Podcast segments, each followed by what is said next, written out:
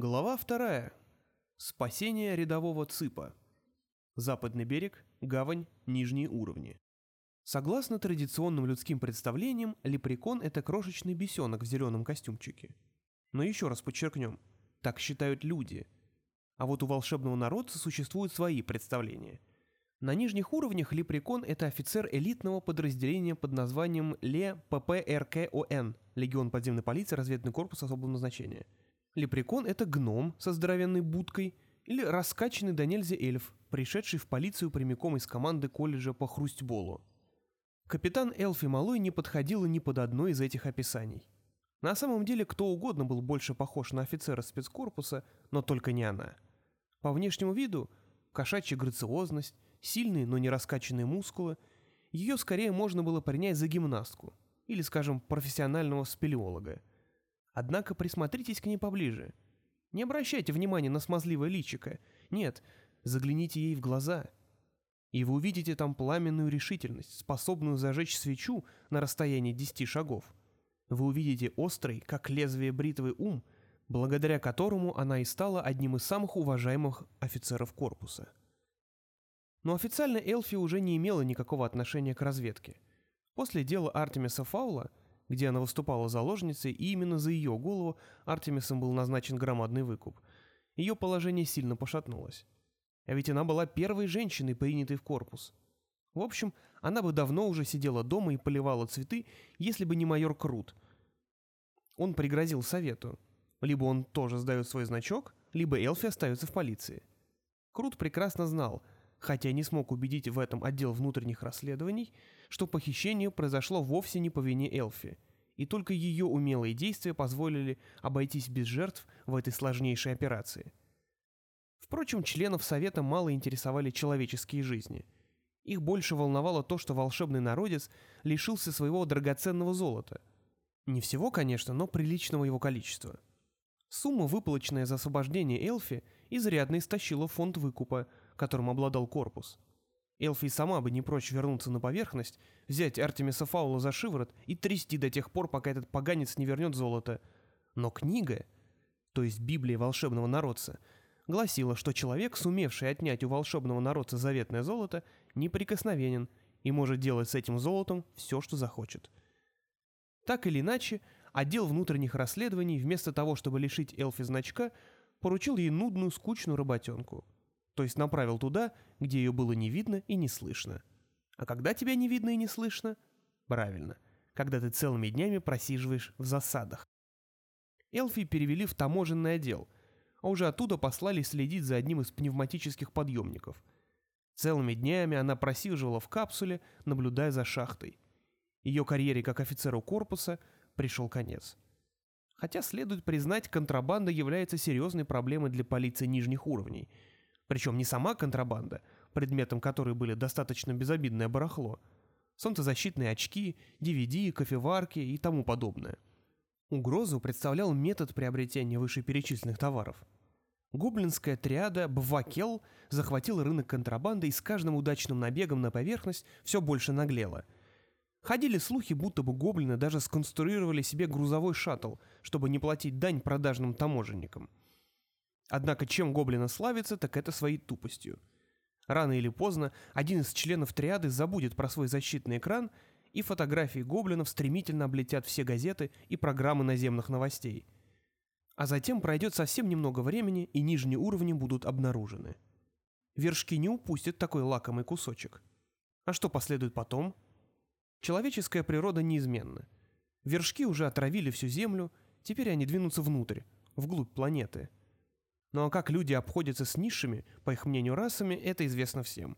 Тем более, что беспорядочная добыча полезных ископаемых требует дешевой рабочей силы.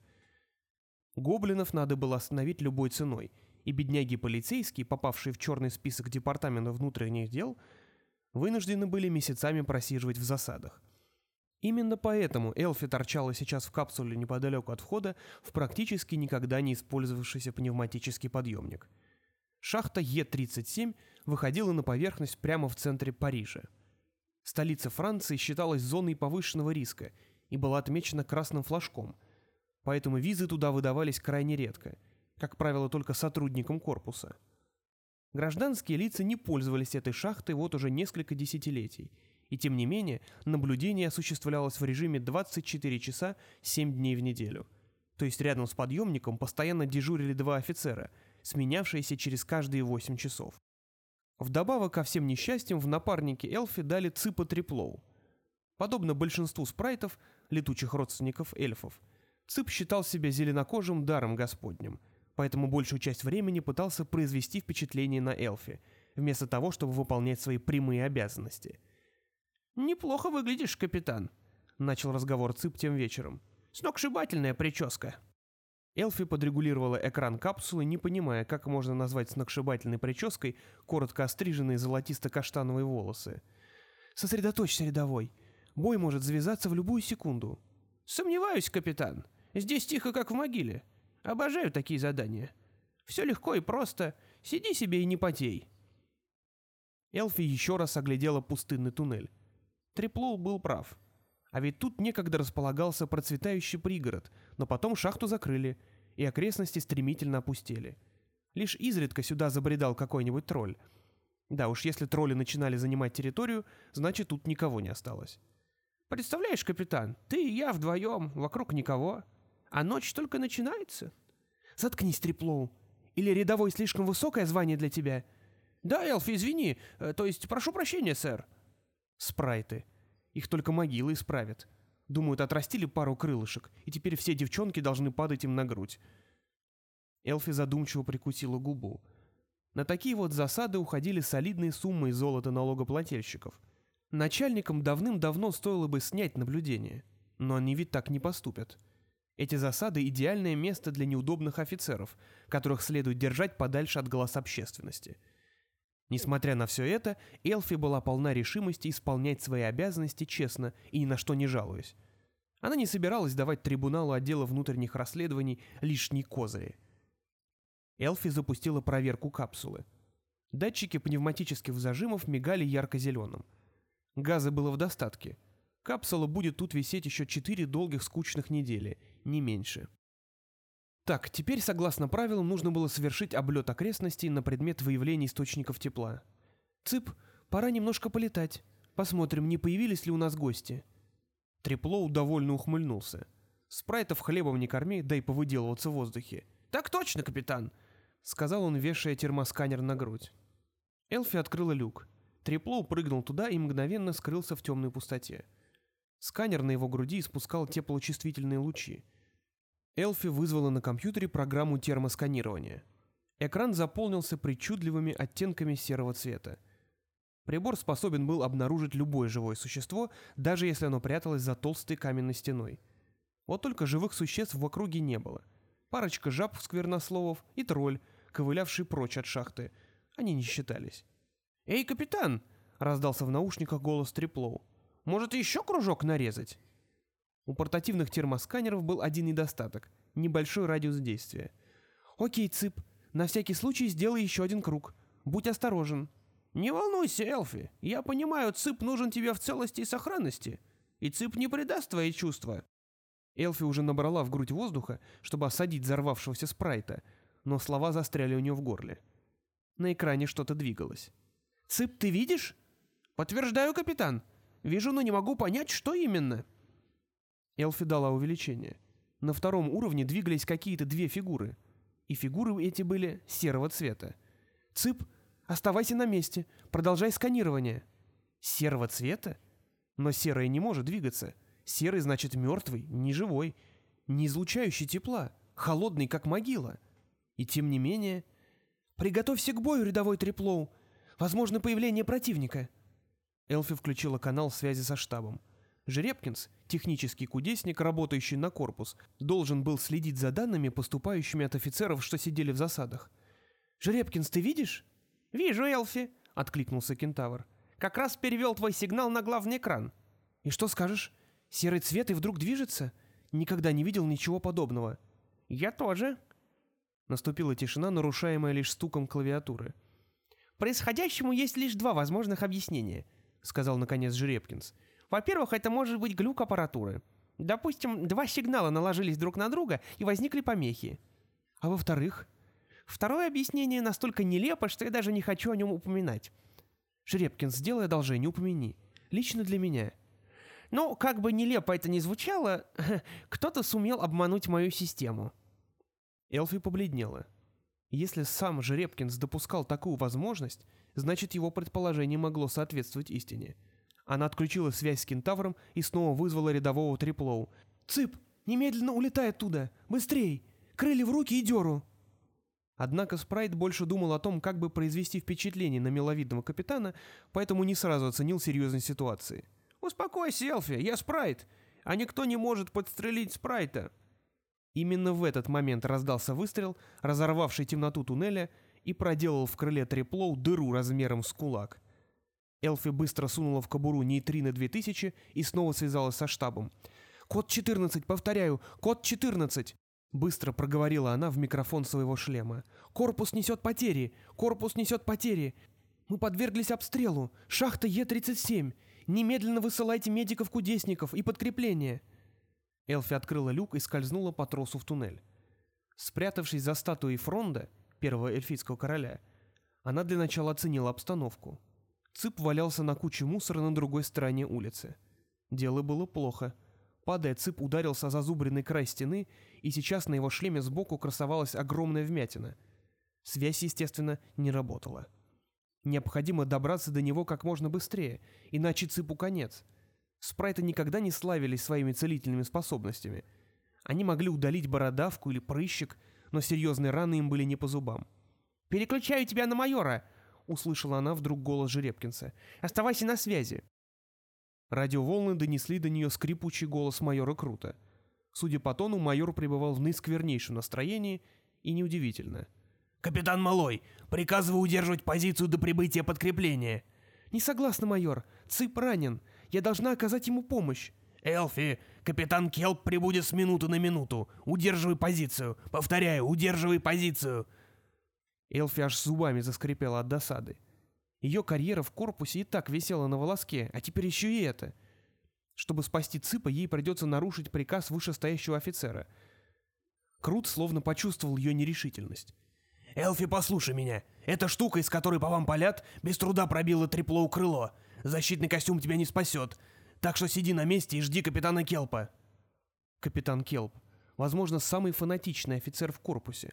Заслужил кличку Труба еще на выпускной церемонии. Тот еще боец. Впрочем, какая разница? Кто бы сейчас не летел ей на выручку, нельзя было терять ни секунды. «Извините, сэр, не могу ждать. Цып ранен в крыло. Вам известно, что это значит». Крылья спрайтов отличались от крыльев тех же птиц являясь самым большим органом в теле спрайта. По ним проходили семь основных артерий. Судя по размерам дыры, у Ципа были задеты по крайней мере три артерии. Майор Крут вздохнул.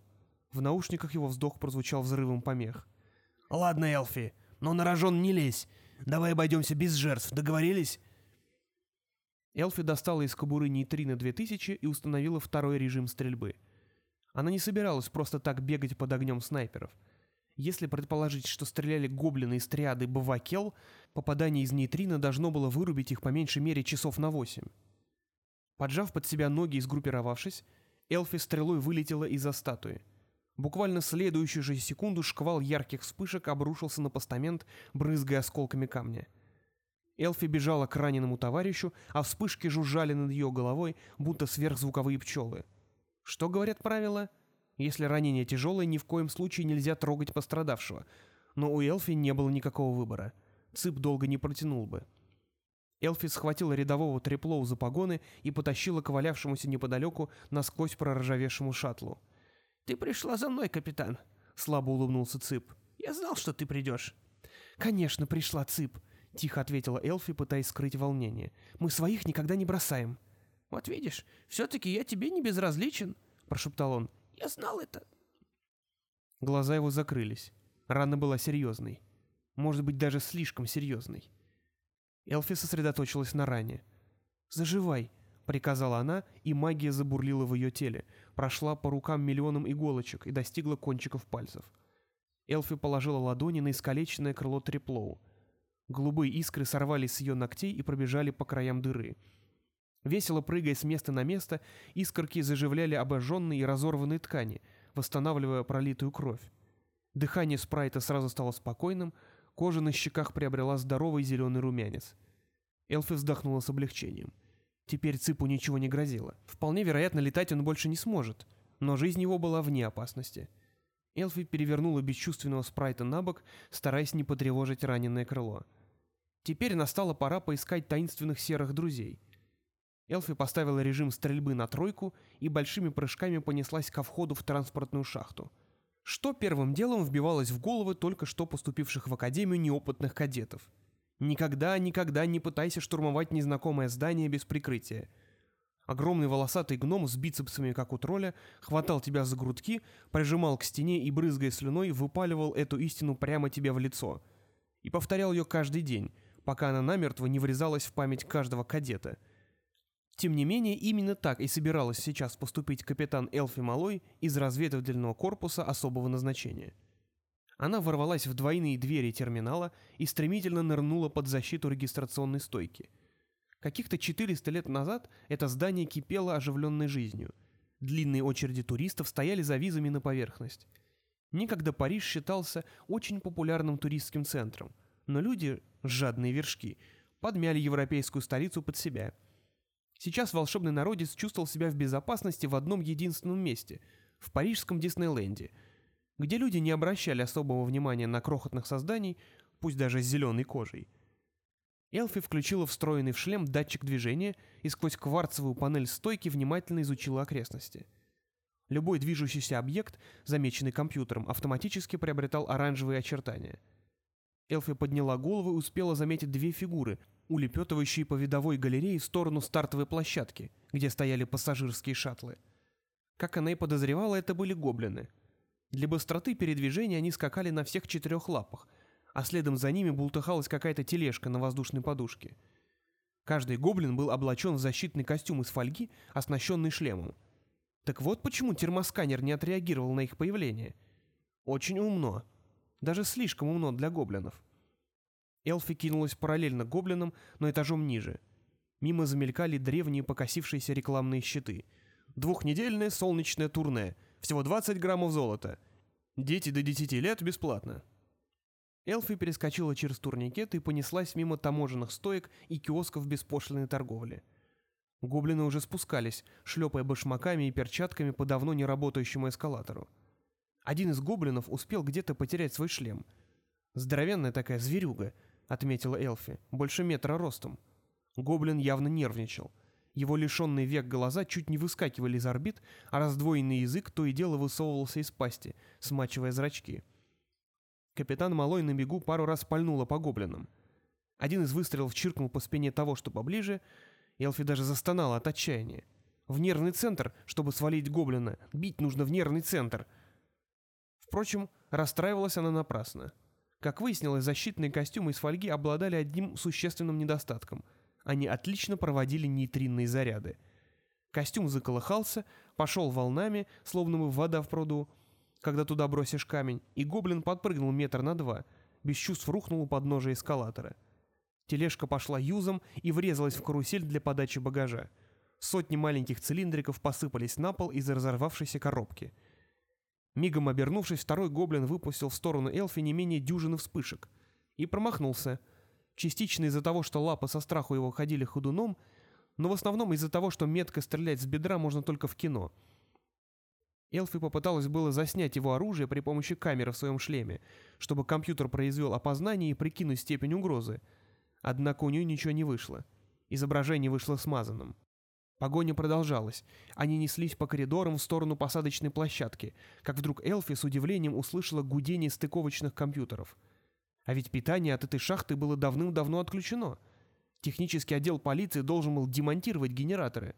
Зачем кому-то понадобилась здесь энергия? Впрочем, она уже и так знала ответ. Энергия была нужна для питания монорельса шаттла и управления полетом. Ее подозрения подтвердились, когда она вбежала в ангар. Гоблины и в самом деле построили себе шаттл. Невероятно. Электричества в мозгах гоблинов едва хватало для питания десятиваттной лампочки. Как им удалось построить такую сложную машину? Тем не менее, вот он, шаттл, стоит прямо перед ней, хоть и выглядит как ночной кошмар продавца подержанных летательных аппаратов – Шаттлу было не меньше десяти лет, и корпус его представлял собой пеструю смесь из сварных швов и заклепок. Подавив изумление и взяв себя в руки, Элфи снова сосредоточилась на погоне. Гоблин, на секунду остановившись, выхватил пару крыльев из грузового отсека.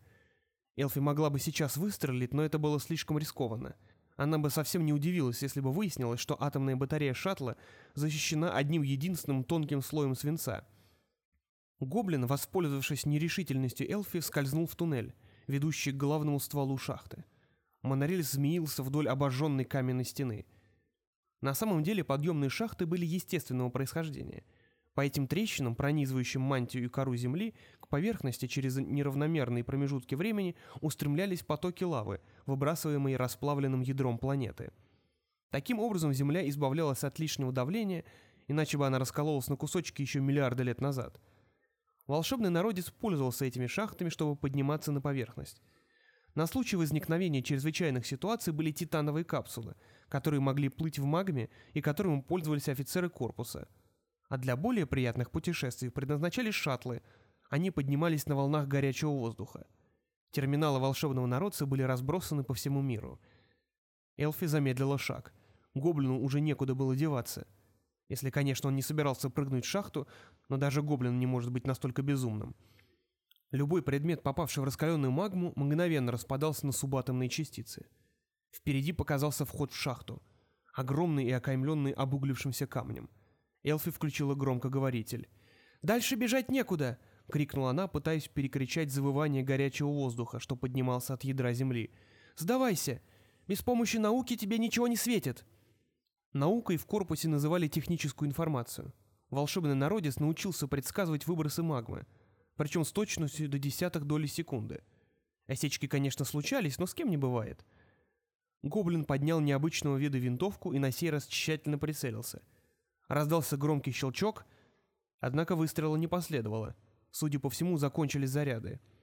«В этом и беда не атомного оружия», — не удержалась от язвительного замечания Элфи — хотя ее колени подкашивались от только что пережитого страха. Но традиции есть традиции. Преследователь просто обязан поговорить с жертвой. Это своего рода ритуал. «У тебя кончились патроны». В ответ гоблин запустил в нее бесполезным оружием.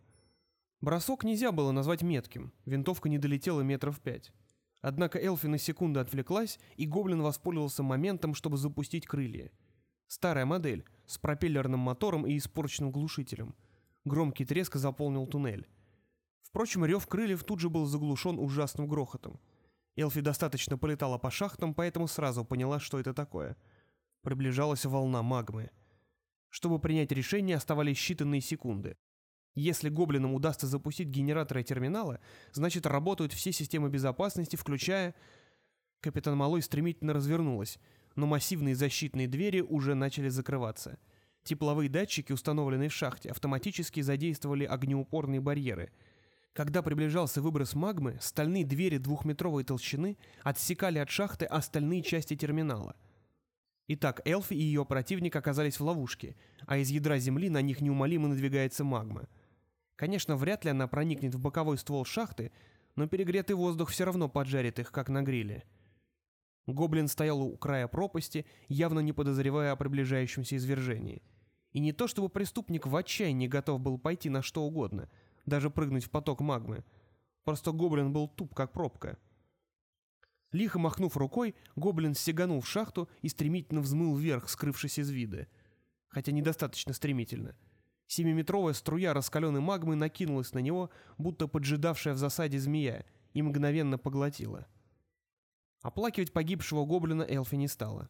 Ей хватало своих проблем — Защитные комбинезоны корпуса были оборудованы защитой от избыточного тепла, но тут никакая защита не поможет. Через несколько секунд должна была накатить волна сухого жара, а от этой температуры трескаются даже каменные стены. Элфи посмотрела вверх. Отлично, древние цистерны, содержащие охладитель, по-прежнему были прикреплены к потоку. Она подняла бластер и принялась палить под днищем цистерн. Тут уж не до прицельных выстрелов. Наконец, не выдержав удар, Цистерны покрылись трещинами, выпрыгнув пронзительно зашипевший затхлый воздух и пару жалких струйк охладителя. Бесполезно. Должно быть, охладитель испарился еще несколько веков назад, а гоблины, естественно, не удосужились заменить его. Нетронутой оставалась только одна цистерна. Черная и продолговатая, совсем не похожая на стандартные цистерны зеленого цвета. Элфи стала под ней и выстрелила. Три тысячи галлонов охладителя обрушились на эльфийку, одновременно с накатившей из шахты ревущей волной жара. Какое странное чувство — замерзать от жуткого холода и в то же время гореть заживо. Пузыри от ожогов вскакивали на плечах Элфи и тут же лопались под напором ледяной смеси.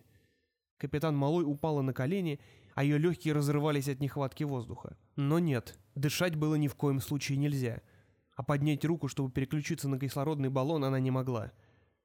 Казалось, прошла вечность, прежде чем грохот смолк, и Элфи открыла глаза, увидев заполненный паром ствол шахты. Защитный комбинезон захрустел, на пол посыпался град льдинок. Элфи перевела забрала в противотуманный режим, после чего, поднявшись на ноги, разгерметизировала шлем и сделала глубокий вдох.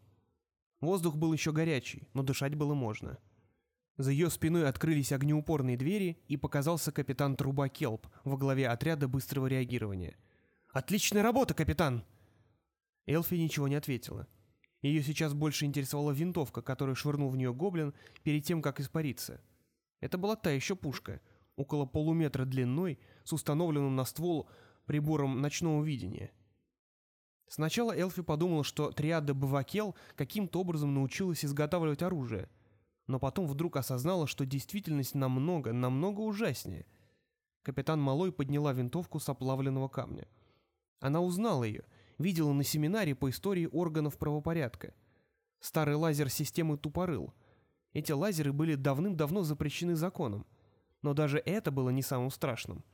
Вместо источника питания, которым пользовался волшебный народец, винтовка приводилась в действие щелочной батарейкой типа ААА. Батарейкой, произведенной на поверхности, людьми. «Труба», — сказал Элфи, — «посмотри-ка сюда». «Дарвит!» — выругался Келп и мгновенно вскинул руку к передатчику на шлеме. Требую выделенный канал связи с майором Крутом. У нас контрабанда класса А. Да-да, повторяю, класса А. Нужна полная команда технарей. И Жеребкинса пришлите. Далее необходимо оцепить весь сектор и...» Труба продолжала давать приказы, но Элфи уже ничего не слышала.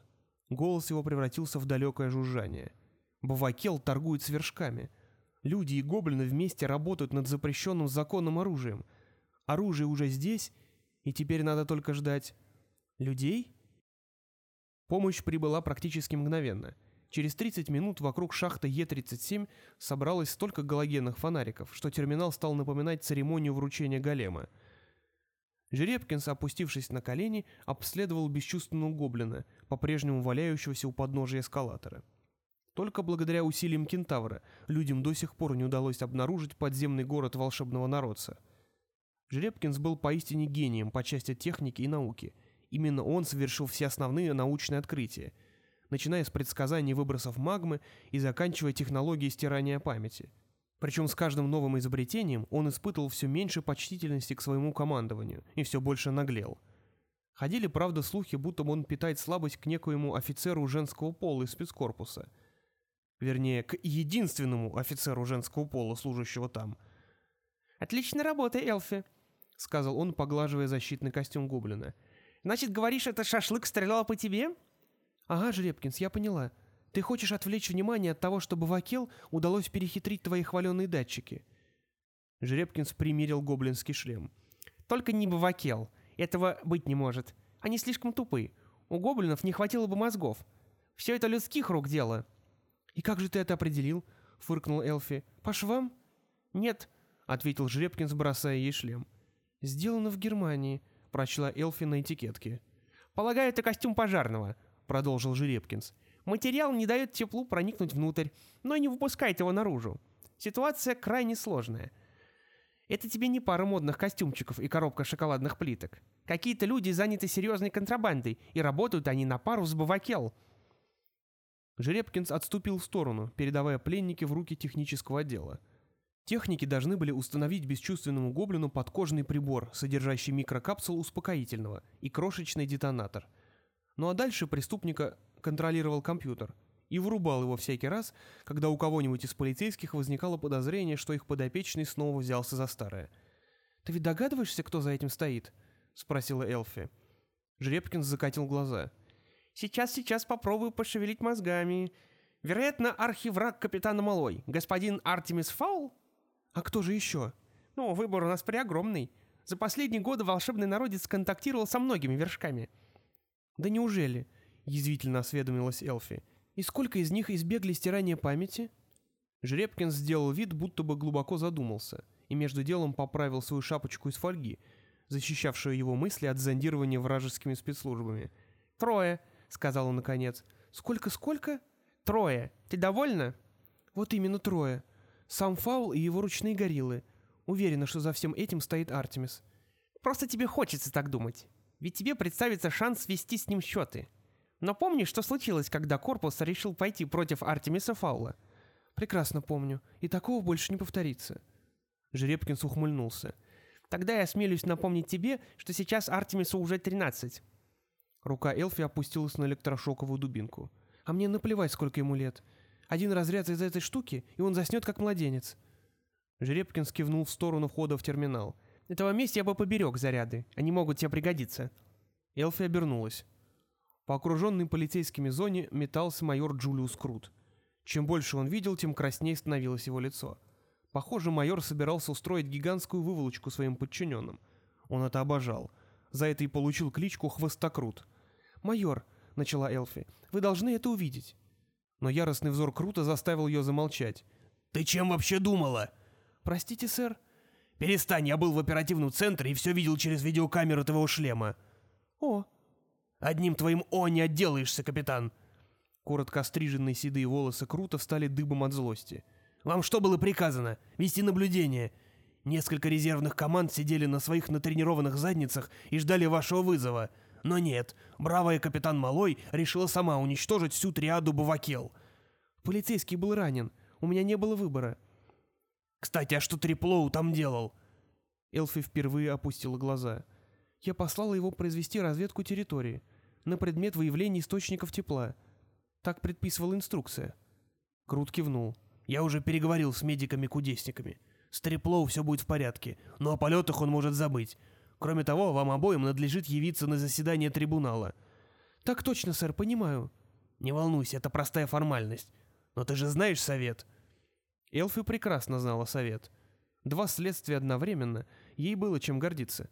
Таким достижением не мог похвастаться ни один офицер корпуса. «Итак, что ты там говорила про класс А?» Вся контрабанда была классифицирована. Под классом А проходили опасные человеческие технологии. К примеру, источники питания. «Прошу сюда, сэр». Элфи провела Жеребкинса и Круто к посадочной площадке шаттла, над которой был возведен плексиглазовый купол, показывающий, что доступ на эту территорию строго ограничен.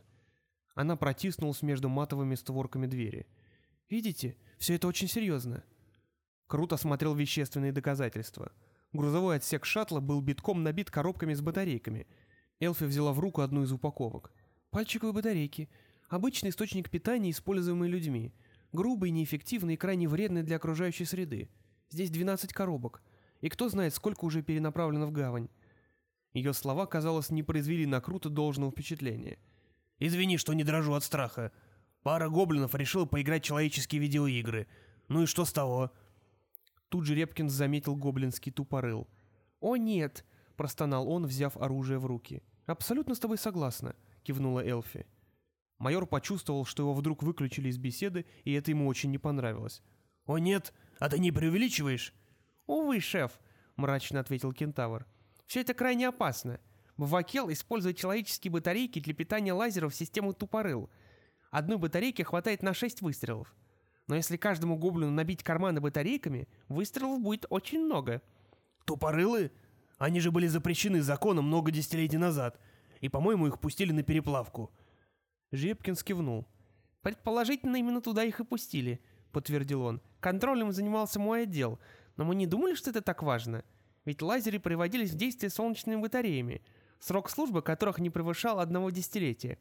Но, очевидно, кому-то удалось украсть несколько лазеров из кладовой перед тем, как все оружие переплавили». «Несколько? Ты посмотри, сколько тут батареек!» Мне только гоблинов с лазерами не хватало. Тупорылы отличались от обычных бластеров тем, что на них ставился специальный прибор-замедлитель, снижающий скорость луча, в результате чего значительно возрастала убойная сила. Изначально эти лазеры были изобретены исключительно для горных работ, но потом технология попала в лапы некому жадному оружейнику, который наладил их массовое производство. Впрочем, очень скоро тупорылы были запрещены к использованию, так как предназначались скорее для убийства, нежели для выведения противника из строя. Время от времени они еще всплывали в руках у гангстеров, но нынешняя ситуация была иного рода. Это вам не пушку-другую загнать на черном рынке. Все говорило о том, что кто-то играет по-крупному. «И знаете, что меня больше всего беспокоит?» — спросил Жеребкинс. «Нет», — ответил Крут обманчиво невозмутимым голосом. «Поведай же нам, что же тебя беспокоит?» Жеребкинс перевернул винтовку. «Оружие было переделано под человеческую батарейку. И очень толково переделано. Ни один гоблин не может додуматься до этого самостоятельно. «Но зачем переделывать лазеры?» — не понял майор. «Почему не использовать старые солнечные батареи?» «Солнечные батареи достаточно трудно достать. Они ценятся на вес золота. Торговцы антиквариатом используют их для всяких старинных игрушек. Кроме того, подпольную фабрику по выпуску солнечных батарей не построишь. Мои датчики мигом уловят такое сильное излучение. С батарейками все куда проще». Круто раскурил свою фирменную грибную сигару. Пожалуйста, скажите мне, что на этом с сюрпризами покончено. Успокойте своего любимого шефа». Элфи оторвалась от разглядывания коробок и многозначительно посмотрела на шаттл. Заметив ее взгляд, Крут нахмурился. «А это, черт возьми, что такое?» Он обошел вокруг шаттла. «Я тебя спрашиваю, Жеребкинс!» Кентавр провел рукой по фюзеляжу. «Честно говоря, майор, это просто поразительно. Невероятно. Они собрали шаттл буквально из металлолома. Неужели эта штука и вправду летает? Глазам своим не верю. От ярости майор чуть не проглотил свою сигару. «Когда закончишь восхищаться гоблинами, может, объяснишь мне, как этот металлолом попал в руки Бавакел?» — рявкнул он. «Я полагаю, что все вышедшие из строя приборы, используемые на шаттлах, сразу отправляются на переплавку». «Вот-вот, я тоже так думал. Я лично списывал некоторые из них. Вот этот ускоритель правого борта, как сейчас помню. Собственной рукой подписывал приказ на его уничтожение — даже могу припомнить, когда это было. В прошлом году капитан Малой проводил испытательный полет.